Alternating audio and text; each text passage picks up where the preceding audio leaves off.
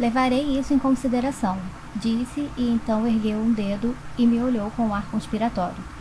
Minha história destina-se não apenas a encantar e divertir, mas tem também um núcleo de verdade escondido onde só o mais inteligente dos estudantes pode encontrá-lo. Sua expressão tornou-se misteriosa e ele concluiu: Toda a verdade do mundo está contida nas histórias, você sabe.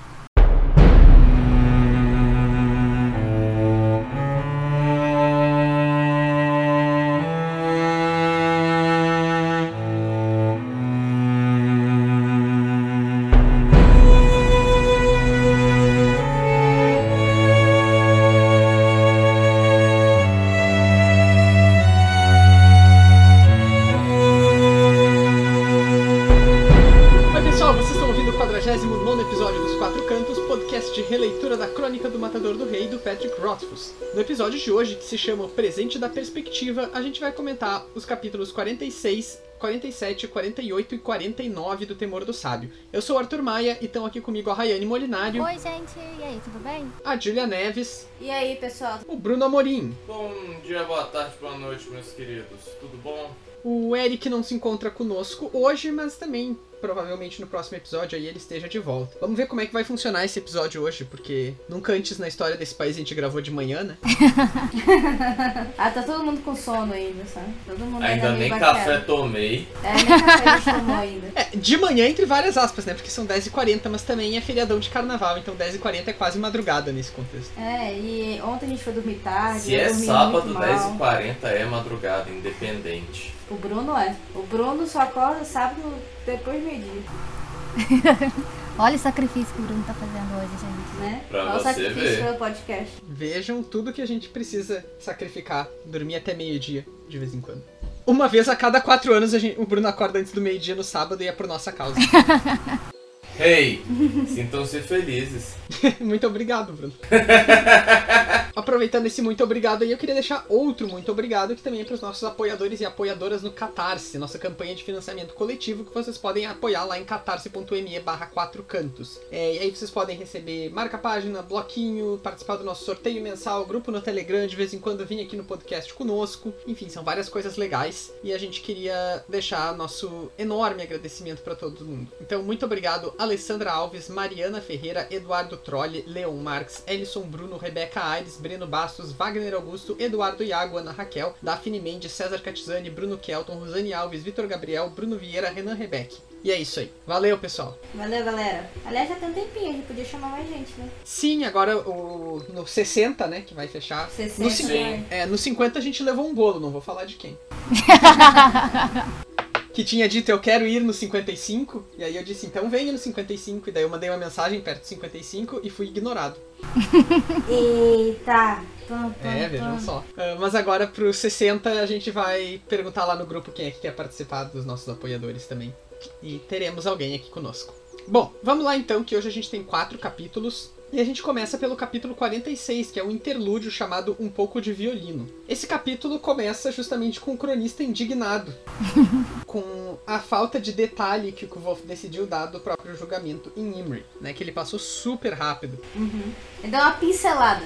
Aconteceu isso aí e foi isso. Exato, e, e disse, ah, foi um troço muito chato, ah, não tem porque eu ficar dando muitos detalhes, assim, viver aquilo foi tedioso, se eu fosse contar ia ser mais tedioso ainda. E deve ser mesmo, gente. É só você ver qualquer coisa assim de julgamento. Sim, tipo, altos, essas coisas assim, né?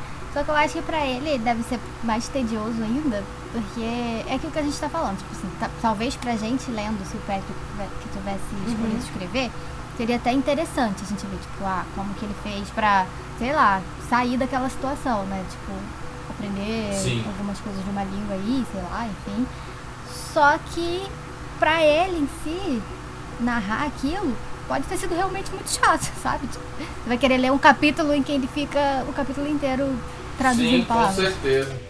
Poderia ser legal, mas poderia também ser muito ruim. E, e- e é isso que ele mesmo traz, né? Ele fala que ah, no, na época foi maçante, eu não quero que seja maçante agora de novo, né? Então, tipo, Me deixa esquecer isso aí. só galera. aceita Tipo que isso. foi assim. É melhor ficar com a, com a parte inventiva das, do que o pessoal fala do que com a realidade. Porque às vezes é muito isso, né? Às vezes o que os outros contam, às vezes é mais animador do que o que realmente foi, né? É, e, e assim, você, por exemplo, você vai estudar registros históricos, de dados e de um acontecimento mesmo, um julgamento que seja, é realmente muito chato. Porque você tem que ler aqueles. né, que, é que o pessoal. Ele vai falar isso também no capítulo, né? E é, e é muito real. Porque assim, você tem que ler todos os autos do processo, o que, que foi alegado, e o que, que falou, e o que, que aconteceu em tal hora. Então, assim, é realmente chato, sabe? É diferente de você já criar uma narrativa em cima daquilo e só contar. Agora, você realmente ter que ler toda a questão processual é meio chatinho, assim. Por mais interessante que seja a figura, chega uma hora que você fica, putz, não vai acabar nunca. É, uh, além dele estarem interrompendo do, do, cronista, né, tá indignado com isso, o Wolf, na verdade, interrompeu a própria história dele porque tá chegando perto da hora do almoço, né, e durante o almoço a gente sabe que trabalhar, as pessoas... Né? Exatamente. A gente sabe que as pessoas vão ali na, na estalagem, né, pra comer e tal, então ele tem que começar a preparar a sopa dele que ele vai fazer pro almoço e tal. Só queria, só queria apontar uma coisa aqui, que eu acho.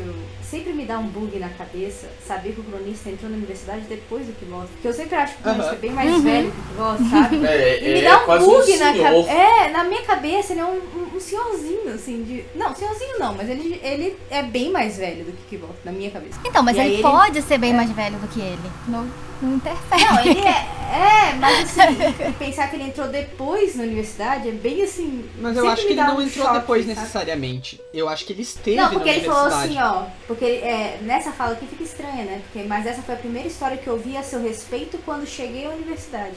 É, tem. É, pode, pode ser isso também. Pode ser ele, ele foi na universidade e ele ouviu essa história, né? Também, pode ser. As duas coisas são, são válidas, assim, mas eu também teria muita dificuldade de imaginar ele. Uh, Tipo, eu imagino ele perto dos 30 anos. Uhum. Jovem. Eu imagino ele perto dos 40. O cronista perto dos 30? É. Ah, eu pensava ele 40 para 50. Eu já pensava uns 40, assim, 38. Muito também por conta de. Uma coisa que me faz pensar isso é exatamente por conta daquilo que o. Que o Voto fala, né? Que ele fala que ele saiu da universidade, ele foi expulso da universidade mais novo do que muita gente entra nela, uhum. né?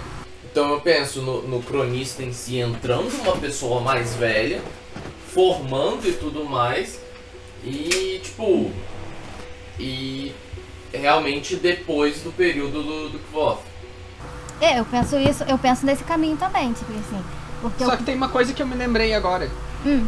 Hum. O Kvof lê o livro do cronista. Pois é, então... uhum. o livro do cronista, exatamente. Então, mas aí ele pode ter escrito o livro, não necessariamente depois de formado, né? Sei lá, na universidade. Ah, é, é improvável, eu acho, Rayane, porque é um livro de anatomia. Ah, verdade, tipo, é. Ele teria que, que ter acesso, né? É, sim. Uh, voltando então pra, pra questão do almoço, né? O Kvof começa a preparar a sopa e tal. E aí tem uma coisa que passa. que é, a princípio é só engraçadinha, que é o Bast não querendo que ele bote beterraba na sopa. O que eu apoio. É? Sim. Eu não sou um odiador de beterraba, eu também é... não sou um grande admirador é, de beterraba. Eu, não sou, eu sou que nem você, eu sou que nem você, é, Arthur, também. Eu, se tiver, eu como, se não tiver, melhor, sabe? É, eu não gosto de beterraba com arroz, porque eu não gosto do arroz roxo de beterraba. Eu não gosto de beterraba cozida. Ah. Eu só como se for crua. Veja só. Eu acho a cor da beterraba muito linda. eu, eu acho que isso pode dizer uma coisa sobre ti, Rayane. Hum. Porque eu vi alguém que me parece ter deduzido por que, que o Basti não gosta de beterraba. Por quê? Me que é um demônio. Porque beterraba... Porque beterraba é riquíssima em ferro. Olha aí. Olha. Por isso que eu sou anêmica. Sendo um encantado, Sim. tem a Faz versão ao ferro. O que me faz perguntar sobre a linhagem da Rayane. Agora que chegamos até Olha só. Rayane, você gosta de feijão? Fica aí o questionamento. Ela só vai responder na presença dos advogados encantados dela. Não vou me envolver nessa discussão. Bom, eventualmente o pessoal começa a chegar pro almoço, né? Tem, tem um casal que acho que não tinha aparecido ainda, né? Que é o cara que fica fazendo uma piadinha obscena o tempo inteiro e a mulher fica brava com ele e tal, começa a xingar ele. Um, mas chegam também o velho Cobb, chega também o Jake, e ainda assim, né, tem um certo uma tensão no ambiente, embora as pessoas não estejam falando sobre isso, elas estejam falando sobre outras coisas e tal é muito difícil de escapar da morte do amigo deles no dia anterior, né? Uhum. tá todo mundo. Esse peso ainda tá recaindo sobre a estalagem. É, e a gente esquece, né? Porque a gente tá lendo tantas outras coisas, a maior parte do tempo lá no passado, que a gente às vezes esquece que eles estão, tipo, um dia atrás do outro. Em horas. É, Então, assim, Algumas é- horas de diferença só. Exato. É. Só dormiram e acordaram. Tipo, o cara acabou de morrer, sabe? É, e, e quanto a gente lê todas essas outras coisas do Kvolf, parece que aconteceu tão pouca coisa no presente, né? Porque, claro, Uhum. por, isso, por esse motivo que a Rayane explicou, mas quando a gente pensa assim, a gente tendo, do- tendo li- terminado os dois livros, né? Quando a gente termina o Temor do Sábio, o que a gente teve realmente foi o, o mistério que tá aparecendo no presente, é uma coisa que mal é tocada, porque a gente tem só esses turnos aí, né? A hora do almoço e depois de noite pra lidar com eles, com o Israel e tal. Um- Uma coisa aqui que eu queria comentar desses capítulos, assim, é que lá na frente, né, o que volta ele fala que ele não gosta de ser manipulado, não sei o que, né? Quando o cronista vai tirar a. Ah lá, voltar ao assunto, né? Anterior, depois que o pessoal vai embora e tal. É, mas ele manipula o Bast, né? Nessa parte da beterraba ali. É, ele. Ele meio que faz um, um, Ah, detesto beterraba, aí tem. Aí ele fala assim, ah, já tô terminando a sopa. Eu escolho por ela. Aí o Bast fala assim, ah, tá bom. Então deixa que eu faça a sopa, sabe? É, foi foi uma, uma espécie de manipulaçãozinha básica. Assim, não sei se foi uma manipulação, mas tipo, me pareceu, sabe? Foi manipulação, mas aí ele falou que ele não gosta de ser manipulado, não que ele não gosta de manipular os outros. É, exatamente, assim, ele é, é isso que eu queria comentar aqui. Ele acabou manipulando o Bast de uma forma bem sutil aqui, que foi justamente assim, porque o cronista vira pro Bast e fala, você não vai ajudar ele não? Tipo, aí o Bast só, só se aconchega assim na, na cadeira e. Estudei muito. É, e aí tipo assim, não, tá de boa. E aí o Kivos vai lá e bota a beterraba. Com certeza o Kivos sabe que o. É, foi a Foi manipulação a dele. manipulação dele. Tipo assim, ah, você vai fazer, não vai fazer a sopa por mim? Então tá. Vamos, vou botar beterraba. Aí ele vai lá e faz, sabe? Só queria pontuar isso que eu achei. Achei legal que tem um, um interlu- São dois capítulos, né? Num acontece a manipulação do baixo, logo no próximo ele fala assim, então, eu não gosto de ser manipulado. Verdade, você só gosta de manipular. É, né? E, a- e se a gente colocar em perspectiva o negócio da beterraba, tipo, o motivo do Bast detestar a beterraba, fica meio pesada essa manipulação, né? Tipo, faz a sopa, eu vou botar um negócio que vai te matar aqui dentro. Ah, é como as mulheres faziam na, na época colonial, né? Só que era arsênico, no caso, com os maridos.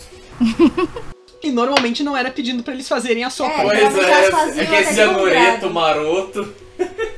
Ai, ai. Bom, eles estão lá conversando como eles costumam fazer, né? Batendo um papo e tal. Até que.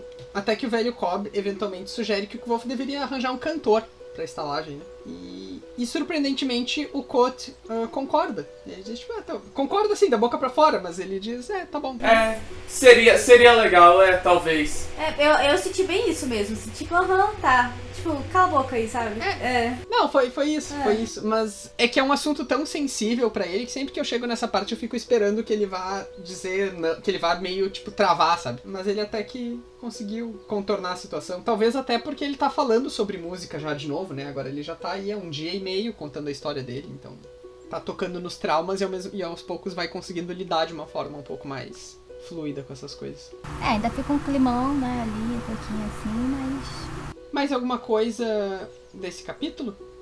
Pra mim Acho que não. não. Seria só essa parte mesmo da, da beterraba. Eu só queria dizer que a parte do cara lá que fica fazendo a piadinha, a tradução, eu gostei mais do que no original. Não sei porquê. Agora eu já não me lembro como é que tava no original, mas a tradução é do cacete, né? É, isso. O é... do cacete foi maravilhoso. E olha só aqui que eu peguei, né? Agora que você falou o negócio do, do, do ferro, quando a Ra- a Raíla tá procurando a parte, ele vira assim. É, não põe na beterraba na sopa, Rechido, que pediu baixo. É horroroso. Aí o Kivos vira e fala assim. E é engraçado que aqui ele é Kivos, tá? Outra coisa assim, Aham. a pontuar também, que ele tá como Kivos, não como Kots, né? É, É mu- muita gente gosta de be- beterraba baixo, disse Kivos. E é saudável, faz bem para o sangue. Né? O sangue. tipo, É, depende do sangue de quem. é. Mas aquele negócio de sangue ferro, tudo, né? Eu acho. Eu, aqui foi bem o, o, o que o Arthur falou ali. Fica um pouquinho macabro até, sabe? Como por, por sua conta e risco. É, não tô achando aqui mais. Achei que eu tinha marcado, mas eu não tô achando. É.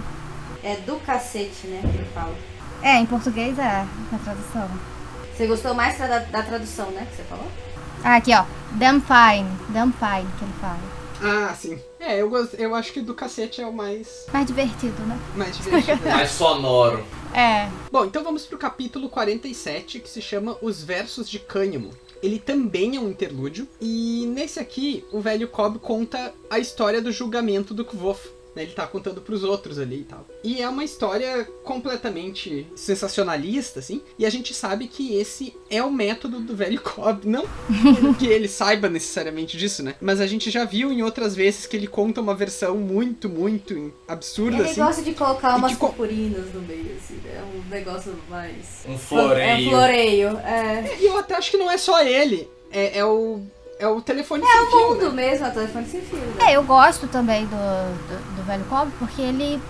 Ele realmente, ele se sente o melhor contador de histórias do mundo, ele realmente é, porque ele pega a história que ele ouviu e aí ele acrescenta um pouco e ninguém é melhor do que ele. Ele tá contando e tá deixando o coração dele falar, sabe? É, e, e quem é que diz que o próprio Wolf não tá fazendo isso também, né? Sim. Em alguma medida. Claro que quando ele conta as coisas e a gente contrasta, assim, a do Cobb é bem mais caricata. E, e as versões, quando, quando a gente tem, assim, coisas discrepantes entre ele e o, e o Koto, provavelmente o Koto tá, tá mais pé no chão, né? Mas ao mesmo tempo tem uma série de coisas extraordinárias que o Wolf nos conta também que Sim, com certeza. Uhum. vai saber, né? Não, que, que acho que o livro nos dá condições, no máximo, da gente dizer que talvez ele esteja embelezando. O que, que a gente faz com isso, não sabemos, mas. É, mas eu digo assim, no sentido de ser um contador de histórias mesmo, de contar uma história pra prender a atenção do, dos outros, o Kobe, ele faz isso de uma forma magistral mesmo. O cara é. Por isso que ele não gosta quando o pessoal tenta se meter nas histórias dele.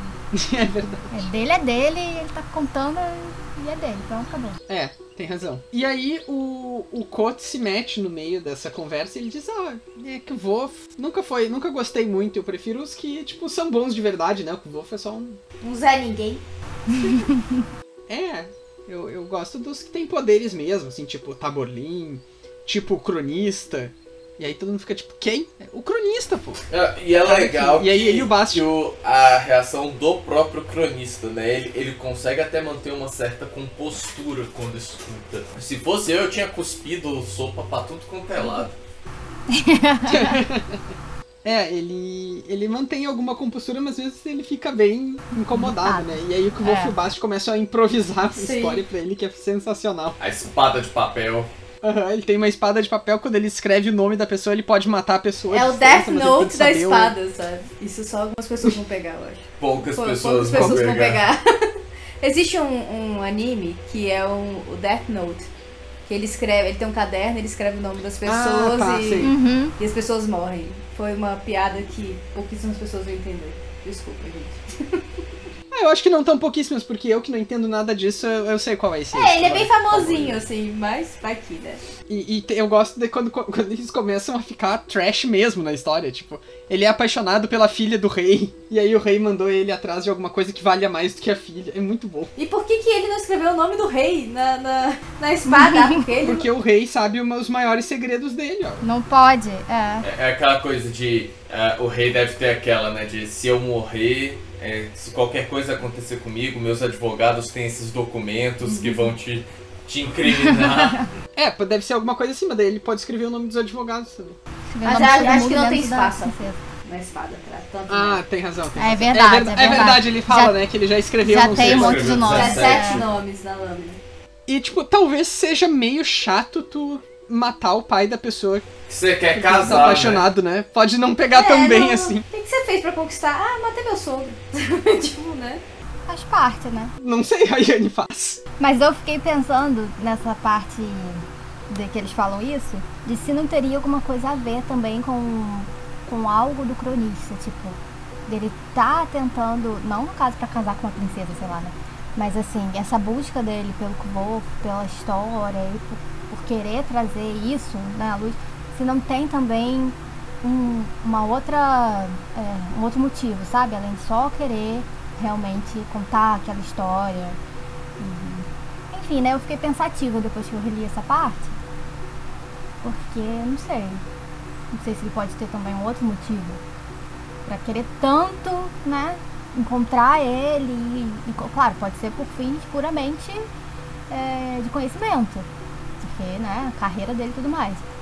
Mas pode ter também algum outro motivo no fundo que ele precise dessa. de trazer ele é, de volta, né, digamos assim. Até pra entregar, não sei, talvez. ou- É porque a história lá, dele vale mais do que a filha do rei, tá ligado? Bem, ele vai matar um rei aí, né? Então. É.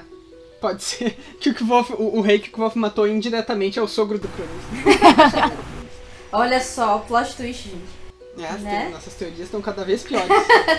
E olha que É elas bom. já não são muito boas normalmente. Exatamente. Eu, eu tava assistindo esses tempos uma série chamada Severance, que é muito legal. O, a premissa da série é que tu divide o teu cérebro, tu tem a possibilidade de dividir o teu cérebro em cérebro do trabalho e cérebro normal, né? Então, tipo, quando tu entra no trabalho, tu esquece quem tu é. Ah, eu já ouvi falar dessa tu- série, falaram que é Ah, maravilhosa. eu também, isso que eu. É muito, muito bom. Ma- Mas eu menciono isso porque eu tava assistindo com a, com a minha namorada e aí ela fazia todo. Tipo, ela fazia teorias. Ela tem o talento de acertar coisas em séries, assim. Ela desvendou Vandinha, tipo, no terceiro episódio. E aí. Eu tava assistindo e aí eu desenvolvi uma teoria que saiu do fundo do meu coração. E ela era plausível, ela era legal, ela era toda redonda. e aí eu errei. E eu fiquei muito triste. E ela acertou. Não, é- não, ela não acertou isso porque ela. nisso em específico. Mas daí, tipo, quando, quando se revelou que, que eu errei, a cena seguinte tinha uma pessoa batendo na porta. E daí eu falei, ah, deve ser a, a chefe lá. E daí ela disse, ah, ou é aquela outra guria. E aí abriu a porta E era outra guria. Eu levei uma temporada inteira pra desenvolver uma teoria e ela tava errada. E ela, em dois segundos, acertou quem tinha batido na porta. então, assim, nossas teorias aqui no, no podcast só vão declinando com o tempo. É. Não confie na gente, gente. Confie no Não. Reddit. É, Olha, Também não confie tanto assim, não, mas, né? mas enfim, ainda acho que ele pode ter um motivo oculto, tá? Não, eu- isso aí eu achei legal. Eu, eu não, não, não estou tirando o teu crédito. Ahn, bom, o, o, o que eu gosto nessa cena aí que eles estão falando do cronista e tal é que o velho Cobb uma hora diz: Ah, realmente, eu acho que eu já ouvi uma história assim. É, ele realmente aceita, sabe? Tipo, não, eu sou contador de histórias, eu tenho que saber essa história. E ele entra, Deus. ah. E se não sabe, ele cria uma e vai. É, é, é isso. E aí vai espalhar e pronto, isso aí aí. vai pro mundo todo. É, não é qualquer um que, que pode sair sabendo histórias por aí, mais do que ele, Né? histórias que ele não sabe, então. E, e aí ele ainda sai da, da hospedagem contando a história, né? Sim, vai contar pra todo mundo, agora todo mundo vai conhecer. E aí vem um- uma conversa muito interessante entre o Kvolf e o cronista, que o cronista fica tipo, tá, por quê? Qual é que é? E aí o Kvolf diz, não, eu te, acabei de te dar um presente, que é o presente da perspectiva. Que é uma coisa que dialoga muito com várias coisas com as quais eu já tive que lidar na vida, assim, tipo, estudando, né, porque eu estudei história. E até agora, assim, né, ah, que é lidar com quais são...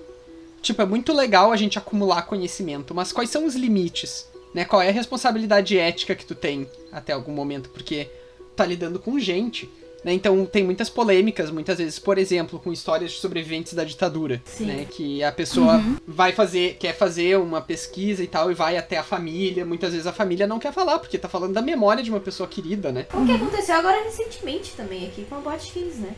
Também. Toda, toda, toda a polêmica da, da Netflix, com a série da Netflix, que algumas familiares estão processando a série e tal.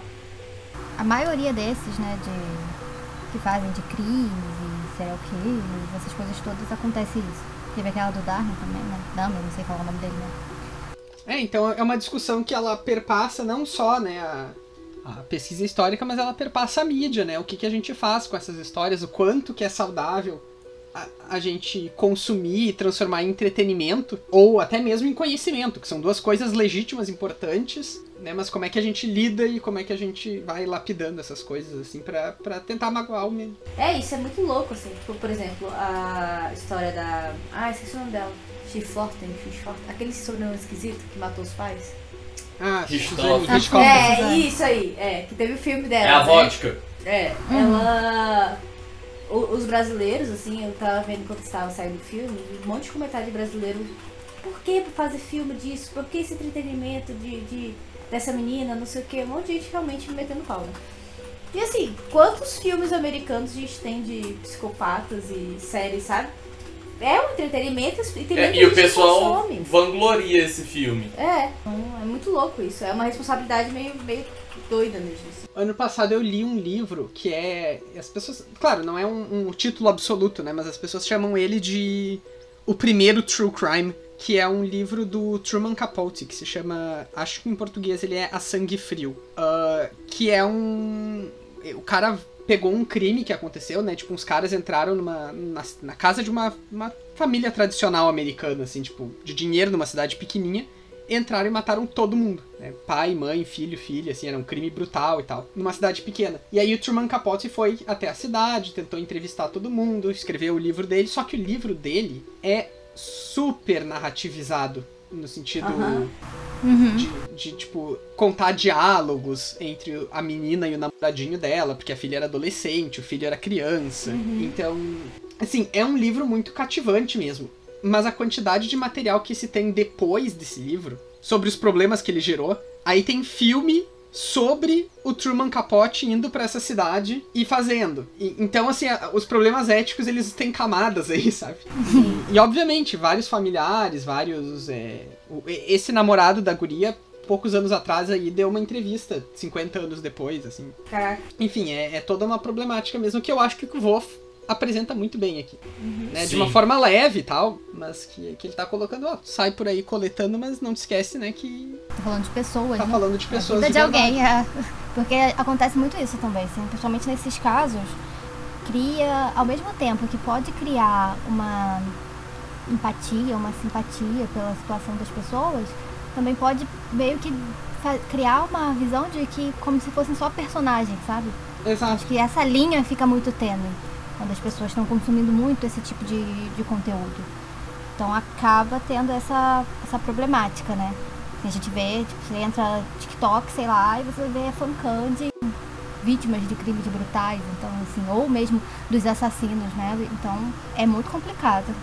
Isso me lembrou, é um pouco tangencial, mas isso me lembrou quando estava debatendo, ah, como blindar uma, uma campanha, uma eleição, uma coisa assim das fake news, né? Qual é a melhor coisa que tu pode fazer contra isso? E aí eu me lembrei de uma ação que teve numa, numa campanha de 2020, que a ideia era justamente mostrar que as pessoas sobre, a quem a gente, sobre quem a gente produz fake news o tempo inteiro são pessoas. Né? Tipo, o cara é um indivíduo, o cara mora num lugar, o cara tem uma família, o cara tem isso, tem aquilo. Sim. E aí foi quando o, o Guilherme Boulos botou uma. É, é, Era uma campanha bem interessante, tipo, tinha uma repórter, e aí ela parava as pessoas na rua e perguntava, ah, o que que tu sabe sobre o Boulos? Daí quando a pessoa dizia um negócio, tipo, ele vai roubar minha casa pra dividir minhas cuecas com não sei quem, aí a- mulher perguntava, e tu falaria isso pra ele? E aí a pessoa diz, falaria! E aí o Guilherme Boulos aparecia e disse, ah, então, tá aí, ó, vai firme. Fala tudo na minha cara, vai, campeão. E é muito disso mesmo, na- nas redes e tudo, as pessoas tacam hate mesmo, em qualquer, qualquer pessoa famosa, Em né? qualquer. Enfim. É, mas ela não falaria isso na cara. Exato. Existe demais isso. Então, acho que aqui toda essa discussão, claro, a gente fez uma volta gigantesca, né? Mas é toda uma discussão que o Patrick tá apontando aqui, que é a gente não esquecer que mesmo quando a pessoa não tá na nossa frente, a gente tá lidando com pessoas, né? E conhecimento, produção de conhecimento, produção de entretenimento, tudo isso envolve responsabilidade, né? E o cronista ah, tava tão ávido por uma história que ele esqueceu que quem tava contando essa história pra ele é o a pessoa que tava lá. O que me lembrou de uma coisa que eu pulei, eu acho, no capítulo anterior, que é uma hora que ele fala sobre o próprio Wolf ter escrito um pedacinho da história, e daí o cronista fica. Que é o que acaba motivando ele, né? É. A, a fazer isso. O, o Wolf fica brabo, porque ele menciona que ele chegou a tentar escrever umas memórias e o cronista fica ávido por aquilo, assim. Fica... Deixa eu ler. E ele fica meio puto também, né? Assim, ah, É, a- achando que, que ele não Que ele era tinha o contado. primeiro a É. ver a história dele. Exato. Mais alguma coisa desse capítulo, gente? Não, Não, acho que só isso. Então vamos pro capítulo 48, que se chama Uma Ausência Significativa, e aí a gente retorna pra história do Kvof. E ele começa dizendo: Ó, pela primeira vez em muito tempo eu tinha dinheiro. Lembra que antes do julgamento ele tem uma, uma frase dele que é assim: Bom, eu tenho dinheiro, eu tô feliz, tô não sei o que, só falta a Dena, mas de resto tá tudo legal. aí ele é preso. Aí agora ele não volta. comemore antes da hora, né? Aquela coisa. É, bom, mas Não, no agora... caso dele é não comemora em hora nenhuma, porque se É. ele falar qualquer coisa, tipo, É não tô bem, comemore, ponto. É. Ponto. e aí ele volta aqui, né, nesse capítulo, e, e aí ele continua, quase continua aquela frase que ele tava dizendo, ah, eu tenho dinheiro, eu tô bem, não sei o que. Só falta ele dizer, pelo menos eu não fui preso, né, mas é mais ou menos essa que ele tá construindo aqui. E além de tudo, ele ganhou um bom horário para entrevista de admissão dele, que é lá no fim da onzena. E aí ele tá indo aos arquivos lá com o Willan, né? Ele tá, continua as pesquisas dele sobre o Amir, até porque a aposta que eles tinham feito, né, que o marionetista não exatamente ajudou a responder. Mas além disso, o Wolf tem os outros motivos dele, que é, vou pesquisar pelo Zamir para ver se eu consigo achar alguma coisa sobre o Chandriano. Né? E aí a conclusão do Kvolf é que faltam informações concretas sobre o Zamir. E que o que ele tem ali é muita interpretação e tal, mas falta para ele, né, os fatos. E o que eu acho engraçado porque essa é a reação, e a Rayane vai, tem a experiência que eu tive também nesse caso. Essa é a reação de todo aluno num curso de história no primeiro semestre.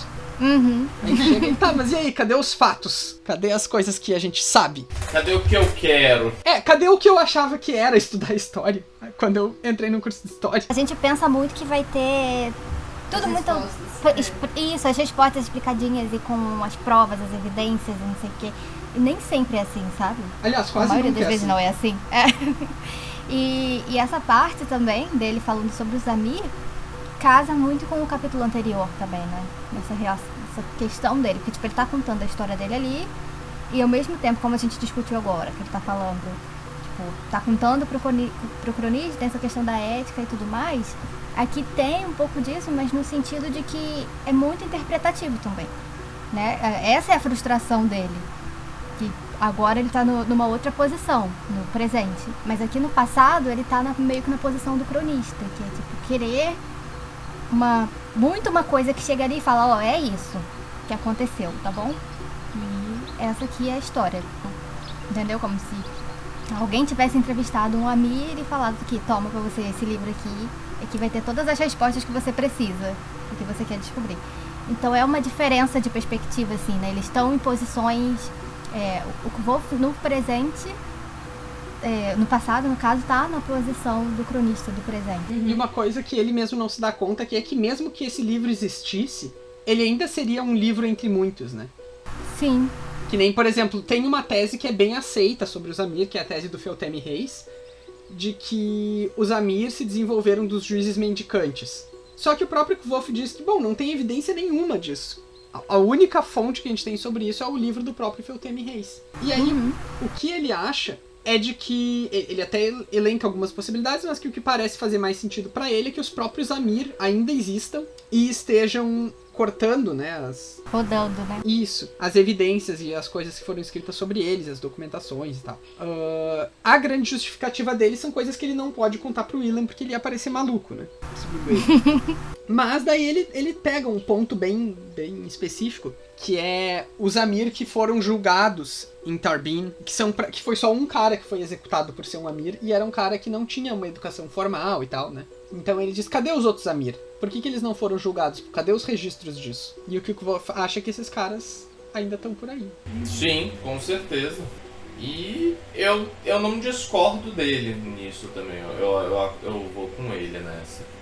Que eu acho que, que ainda tá rondando por aí. Mais alguma coisa desse capítulo? Acho que não. Prochegue. Ah, eu tenho. Minto, gente, eu tenho uma coisa do, do, do capítulo anterior. É, aqui, no, os últimos dois parágrafos do capítulo anterior, ele, ele fala assim, que ele falou com o Simon, com o Simon, né? E, e aí ele fala assim, ah, por que você não, não- você deveria mencionar o Loren, né? E tem toda aquela teoria do Amir com o Loren também, né? E aí ele vira assim, não fiz, o arquivista mor de rosto impassível ainda me deixava nervoso e eu evitava ter todas as oportunidades por medo de dar algum pretexto de me expulsar do arquivo. Mas assim, é, foi a primeira coisa que o. Que o, o Sim- ah, já que estavam falando de Ami, ah, por que, que você não fala com o Love? Pode ter sido só uma. Uma gotinha aí de, ó.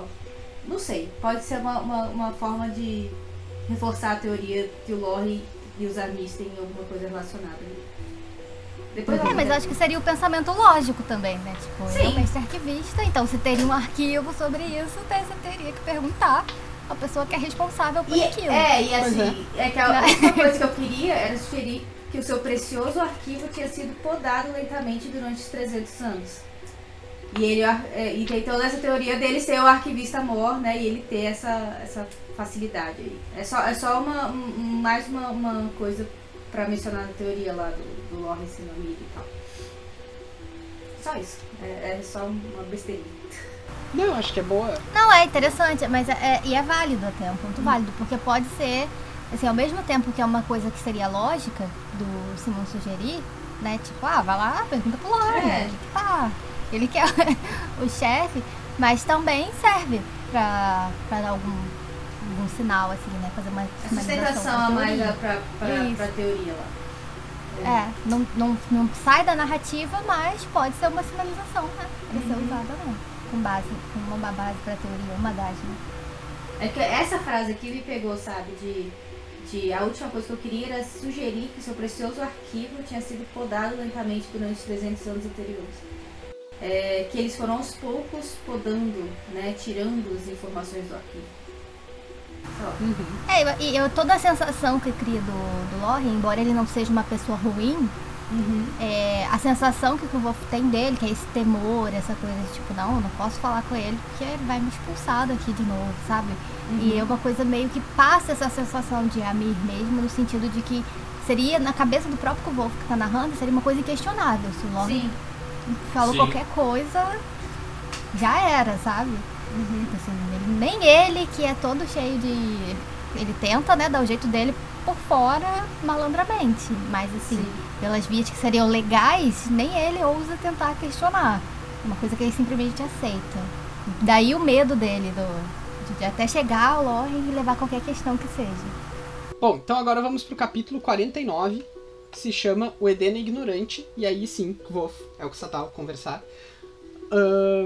O, eles sentam, né, numa, numa taberna, assim, pra comer um negócio, tomar alguma coisa e tal. E aí o Wolf tá bem confuso com o que, que o Elxadal quer conversar. E primeiro ele acha que ele quer roubar o Kvolf do Eloding, né? Ele quer que o, o. Como o Kvolf é muito bom em simpatia, ele quer que o Kvolf seja promovido a Elf por ele. E aí depois o Elxadal fala um negócio tipo: É, mas sabe que muito estudo, se dedicar demais também não é bom pras pessoas, né? Vai viver um pouco, moleque. É basicamente isso que Vai, ele vai, tá to- é, como a gente diz na internet, vai tocar na grama. E aí o. coi- o e aí o Sadal, enfim, explica o que, que ele quer sugerir pro Kvolf, né? Que é que ele passe um termo de folga. Que ele não renove a admissão dele pro próximo termo. E aí ele explica, por exemplo, né? Ele, exemplifica com a história do, do que ele chama de o Edena Ignorante, que é sobre um arcanista que pega uma balsa com um edema ru e ele despreza o fato do cara não ter estudo, né? Do cara não ter. não, não conhecer questões técnicas e tal. E aí, eventualmente, o barqueiro diz, ó, vai chover. O barco não vai aguentar, a gente vai ter que nadar. E aí o arcanista diz, "Ah, mas eu não sei nadar. Então ele tá exemplificando com o fato de que, bom, existe mais coisa do que o conhecimento teórico, né? Outras inteligências, vamos dizer assim. Isso. Exato. Não é, não é porque você não tem uma coisa que você não. Não é de fato. Você não tem um certo tipo de conhecimento que você é burro, né? Tipo, cada qual Cada tem qual seu no seu tipo. lugar. É, cada um Exato. seu Claro, existem algumas pessoas que são burras, mas ah, essas pessoas às vezes até tiveram. são, né, um- É. Às vezes é uma Mas escolha, né? assim, é, é aquela coisa de você menosprezar uma pessoa que não teve um estudo teórico, né? O que tem muito isso, é extremamente comum isso hoje em dia até. Tipo, ah, você vai pra um agricultor, por exemplo, a pessoa pode ser analfabeta, mas pô, ela sabe cultivar o negócio, né? Uma coisa que a gente não sabe. Eu não sei como é que planta soja, sabe? Então assim, é, é realmente cada um com seu conhecimento, cada um no seu lugar. E é bem isso a história. É, são coisas complementares. É isso que o Exadal tá tentando dizer, né? Tipo, são coisas que se complementam. Você não precisa focar só em um e esquecer do resto. Mas essa parte, o Wolf tá meio burrinho nessa cena, né? Porque ele fica assim, gente, eu não tô entendendo nada do que, que ele tá falando. O Kvof já demonstrou em outras partes do livro uma certa arrogância, né? Principalmente quando ele tá lá em Trebon. E eu acho que o livro às vezes é meio mal resolvido com isso. Tipo assim, o livro tem discursos muito bonitos, como esse do Elxadal, mas daí na hora que ele vai representar pessoas do- rurais ou pessoas que não tiveram acesso à universidade, ele fica fazendo questão de marcar a fala dessas pessoas, ele fica, como o caso do Xien, por exemplo, né? Uhum. Uhum. Ele, ele, eu acho que o livro faz uma representação que ainda tá aquém do que, do que deveria, assim. Uh, ou, por exemplo, o velho Cobb, né? Mostra o cara como um cara completamente emocionado e com as suas próprias histórias, assim, que, enfim. Eu, eu, eu acho que o livro poderia. O, o Patrick poderia ter ouvido melhor essa história do Elko Sadal para escrever esse livro. Ele fica num meio termo, assim, ele critica o que é muito ruim, né? Mas ele uh, repete alguns desses problemas. Reproduz, né? Eu acho que no interlúdio isso é mais grave, assim. Na, hum? na, parte que, na parte dos interlúdios, tipo com o velho Kobe, por exemplo, isso acaba sendo mais grave. Porque uhum. assim, se fosse só na versão da história contada do Kubo, faria sentido, porque é ele que está contando. Sim. Sabe? Então, assim, uhum. por mais conhecimento que ele tem, ele ainda tem esse traço, né? Da, de ter essa visão, tipo, de se achar superior e de ter essa questão da arrogância e tudo mais. Então faria sentido narrativamente. Uhum. Mas agora, quando está no presente, que não é uma história contada, assim, né? No, no sentido de que não é ele que está narrando o que está acontecendo, em primeira pessoa, fica realmente mais complicado de, de entender por que continua reproduzindo. Sim, eu concordo. E é isso. E o, e o Exadal fica, vai lá, vai viver, vai passear, tirar umas férias. Vai viver, menina, você é muito novo ainda. É. é. Tomar um sol. Vai ter experiências fora daqui, sabe? Vai viver. Vai conhecer o mundo, seja uma nova pessoa. É, à noite o Kvolf vai continuar essa conversa com Para o de arranjar merda aqui. Que vão explicar que é justamente esse o motivo por trás do que o Elk Sadal falou para ele, né? O Kvolf, o julgamento do Kvolf pegou muito mal, né? É, não, eu acho ótimo que assim, ele ficou tão confuso com essa conversa que ele foi lá, tipo, falar pros amigos dele, tipo, olha o que esse cara tava falando pra mim, gente. E todo mundo entendeu já o que era, sabe? Ele que não tinha se ligado ainda. Isso. E assim, uma coisa que eles pontuam, né, que a outra pessoa envolvida, que é o Ross, ele já foi, já se, já, ele, tá, ele não vai ficar na universidade que ele tem. Então, aí eu acho que o que eu faço, é, eu acho que eu tenho que ir, né, então. Exato. Uh, inclusive, eles estão supondo ali, né, que a taxa de admissão do Kvolf vá a 35 talentos, né? Uhum. Que seria bem mais, mais 13 assim, que ele tá na... Uhum. No, bem mais, é. Bem é mais. A, ideia, a ideia dos mestres é realmente tentar afastar um pouco a imagem do Kvolf para não criar problemas, né? Porque ele cria problema, viu? O bichinho que, que gosta. Não, é um é, imã ele... de problema. E ele foi recentemente visto com a Devi, com o Slit, e é engraçado que o Manet conta isso como se fosse tipo, sabe o que estão falando de ti até? Que tu foi visto com a Dave e com o Slit. Olha só que absurdo como esses boatos estão. É, boatos, claro. Eu acho ótimo que o Manet fica tipo, por que que eu me faço ser visto com você, sabe? Tipo, ele fica muito. Bom, esse capítulo termina então com o Wolf aceitando os conselhos, mas ele também fica meio perdidão depois, né? Ele fica tipo, tá, eu, a única coisa que eu sabia da minha vida é que eu queria vir aqui. O que, que eu vou fazer? Eu posso ir por aí procurar mais informações sobre os Amir e coisa em outras bibliotecas, mas vai ser tão difícil, né, ter acesso a essas bibliotecas. O que, que eu posso fazer? E aí encerra. Vocês têm mais alguma coisa sobre esse capítulo? Não, acho que é um, um não, eu não. bem transitório mesmo, pra gente começar uma nova. Uma nova página. Nova página. É, eu ia falar um novo é. capítulo, mas tipo, é óbvio que vai falar um novo capítulo. Mas tipo, vocês entenderam, uma nova fase da vida do Kvoth, né? Que é Uma nova saga. Uma nova saga, exato. E ele mesmo já tinha falado isso quando ele. no interlúdio, né? Quando ele vai voltar a contar a história no capítulo é, 47, se eu não me engano. Ah, sim, ele fala, é, ele fala, ah, a gente já tá há muito tempo na universidade, vou contar logo pra gente poder seguir em frente, porque senão não vai dar tempo.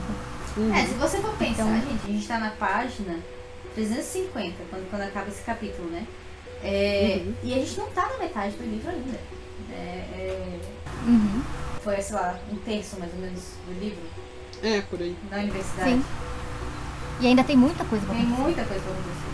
Então. Aí ah, eu tenho um comentáriozinho com spoiler. É, pra spoiler a gente pode voltar naquele que a Ju queria vir no começo. Ah, ia voltar naquela discussão também. Tá, vamos. É. Vamos primeiro pra Julie e depois eu falo, então. Uh, então, se vocês não querem saber o que acontece no final do Temor do Sábio, na Árvore Reluzente, na Música do Silêncio, How Old Holy Came to Be, ou em qualquer outra fonte que a gente possa ter, ah, tem o Prólogo das Portas de Pedra também. Enfim, qualquer uma dessas coisas aí, é, parem de ouvir agora, voltem a nos ouvir logo depois de estarem a par de tudo. Uh, Julia, vai lá. A gente tava discutindo. A gente tava discutindo a idade do cronista. A gente tava nessa vibe aí da quantos anos tem o cronista, que, que idade ele entrou na universidade, e como que ele entrou é, depois do que voz, ou se ele, se ele não entrou depois do que voz, porque ele já tinha escrito o livro. E aí cabe aquela coisa do, do mundo dos encantados, né? Sim. É, Mas aí ele teria que ter ficado muito tempo. Não faz sentido. Ah, Feloria, a Feloriana, amor. Feloriana. Não, mas assim, eu digo porque quando ele foi pra Feloriana, ele fica, sei lá, muito tempo. Ele fica, mês, o que, ele fica, acho que são 30 dias e É. equivale a 10 dias, a 3 Há dias. três dias aqui. Então não, não faz sentido, teria que ser o contrário, entendeu? É. Pra fazer sentido nessa. no que eu tô querendo dizer de. Ah, o cronista, ele escreveu o livro. Mas não faz sentido. Vocês estão entendendo o que eu tô querendo dizer? eu, tô, eu tô muito confusa. Sim. Não, deu pra entender. Não, Faria sentido se passasse, tipo, ele tá um dia lá, passou um ano aqui. Exato. Se fosse o contrário, faria sentido, mas. Isso. Sim, Mas. ah, tá, entendi. tipo Mas- Interestelar, uma hora aqui são 7 anos Sete anos lá, exatamente. Sabe? Cada É, gota da água. Aliás, essa cena de Interestelar. Nossa, é essa parada maravilhosa. da água é bizarra, cara. E, O quê? e já assistiu Interestelar? Interestelar? Não, eu não assisti ainda. Então, o que que acontece? Tem um planeta lá que a cada hora que se passa no planeta são sete anos na Terra. E tem um negócio que, ao longo que eles estão naquele planeta, é, você vai escutando uma gota. É a a ideia música, assim. né, é que da- cada gota que você escuta é um ano passando. Pá. É um ano? Não é um dia, não? Eu acho que é um Eu ano. sei que a música tem um. tch, Que é- são os dias passando, sabe? E aí é, é tipo. É agoniante você. E Quando, quando você entende isso, a parada é fica muito sinistra. É um bom filme, vale a pena. É um ótimo filme. É, é aquele filme Brain Damage, mas é um ótimo filme. É um filme que você tem que às vezes até assistir umas duas vezes pra Sim, pegar total. tudo. É, mas assim, o que eu Uhum. digo do livro, do- por exemplo, o cronista, beleza. O cronista escreveu o livro antes do que Vosta entrar na universidade, né? Então, já temos Sim. esse livro. Esse livro, teoricamente, deveria ser escrito ele já meio que formado, pelo menos, porque é realmente uma coisa extremamente técnica, né? Que é uma tese, né? Praticamente é uma tese de, sei lá, Sim. doutorado. Sim. E aí, beleza, temos o livro. Aí entra o Kvost na universidade. O Kvost entrou com 15 anos, né? E aí, vamos supor que ele tenha sido expulso da universidade com o quê? Porque a gente não sabe quantos anos ele foi expulso. Eu chuto que. 17. 17, 17, 18. 18. É, É. então três aninhos ali. E aí o cronista fala que ele. que ele. Deixa eu pegar aqui que eu anotei. É o primeiro azul, eu É, acho. é a primeira azul. A primeira história que ele ouviu. É, mas essa foi a primeira história que eu ouvi a seu respeito quando cheguei à universidade. Cabe várias interpretações aqui. Mas o cheguei à universidade parece que ele entrou na universidade. E não que ele estava indo visitar, porque teoricamente ele já estaria formado nessa, nessa parte. Concordam? Hum. É, mas ele já, já tinha escrito o livro, porque foi um livro lido pelo Kvoth lá no, no Nome do Vento. Isso não faz o menor sentido pra mim. A cidade do cronista e como que ele entrou na universidade, sabe? Eu acho que o negócio ali é o cheguei, É. realmente. Ou, assim. ou, ou ele foi, tipo, ou ele seria aluno ou ele seria um mestre. Então, assim, a possibilidade é que ele tenha voltado à universidade, não sei, pra trabalhar. Poderia, poderia, Né? poderia. Mas, É, assim como tem, tem arcanistas que, tipo, passam na universidade como o Viari, por exemplo, né? Que é o, o cara que vai pegar as cópias pro Lauren. mas aí seria, eu acho que retornei, né? É. É. O, pro- o problema é o. Eu tô tentando é, procurar o o problema original É cheguei, aqui. entendeu? Assim, eu cheguei tem uma pra- coisa também. A gente tá constatando que. A gente tá considerando que. Ah, nisso ele já teria passado pela universidade quando ele escreveu o livro. Também pode ser que ele foi um autor que depois foi estudar na universidade. Pode, mas, Pode, eu, mas eu é, acho muito improvável, porque é um livro de É. É anatomia. por causa do tema do livro. Se o livro fosse um livro, sei lá, livro de romance, Uhum. Ou então até de história de alguém mesmo, como ele tá fazendo aqui Goff, beleza. Mas É. é. um livro ma- mais técnico, né? E isso é um pouco. Eu não sei se, se, se pode ter tido alguma outro, algum outro estudo em algum outro local sem ser universidade. No original diz o seguinte: That's the first story I ever heard about you when I came to the university. Ah, dá a mesma ideia. mesma, é, é a mesma ideia. É, fica confuso mesmo. Fica confuso. Essa parte do cronista, essa idade do cronista me incomoda um pouco no livro, porque eu não sei exatamente qual é a timeline ali, sabe? Porque ele parece ser uma pessoa bem mais velha Uhum. que Voss. O que Voss ali, né, como Coates, ele tá ali, no máximo ali com uns 25 anos, né? A gente supõe ali com uns 25 anos. E ele parece ser bem mais velho também, né? Isso é sempre escrito, que ele é sempre mais velho e tudo. Mas o cronista, eu imagino, uma pessoa lá com seus 40 anos de idade. Né? Pelo menos aí uns 15 anos mais velho que o que Voss. Ok, ele entrou mais velho, entrou, sei lá, com 25 anos na universidade. Mas ele E o livro, né? não, não encaixa, sabe? Então se alguém tiver alguma teoria ou alguma. ou encontrar alguma coisa na internet sobre essa timeline aí, eu estou super aberta a ler, porque me incomoda um pouco. Pois é, queremos. Respostas. Queremos mais, respostas aí. Então, tá. ah, ah, eu tinha uma coisa também de spoiler aqui. Que é o seguinte: quando o Kvolf tá supondo que os Amir ainda existem, né? E faz essa teoria maluca, e o Bruno disse que concorda com ele, todos concordamos porque o Kvolf tá certo. T, inclusive, confirma isso. Mais tarde, né? Ele diz pro Kvolf que, os que o Kvolf chegou mais perto dos Amir do que ele poderia imaginar. Ou seja, os Amir estão por aí e tal. Feito, gente, mais alguma coisa? Hum, Não, não, acho que é só isso. vamos curtir nosso sábado de carnaval, quer ficar em casa. Vamos lá. Não sei, a Rayane que é do Rio, vai pular carnaval? Minha filha, eu não posso sair de casa. Se eu sair, eu tenho que voltar antes das quatro. Porque senão eu tenho que voltar nadando. É, então tá, gente. é, Muito obrigado por terem nos ouvido até aqui. Se vocês quiserem se comunicar com a gente para críticas, sugestões, re- as respostas que a Julia quer, vocês podem fazer isso favor. nossas redes sociais. E quais são elas aí, Rayane, por favor? Então, vocês podem mandar e-mail pra gente lá no podcast osquatrocantos.gmail.com, tudo por extenso. Lá na página do Facebook, que é Os Quatro Cantos, também tudo por extenso. No Twitter, que é arroba os numeral cantos. E o Instagram, que é podcast os quatro numeral também cantos. Então, Twitter e Instagram, o quatro numeral. E no Facebook e no e-mail, tudo por extenso. Aí vocês mandam lá alguma resposta pra gente, porque a gente tá precisando aqui nesse. Hoje a gente tava cheio de dúvidas.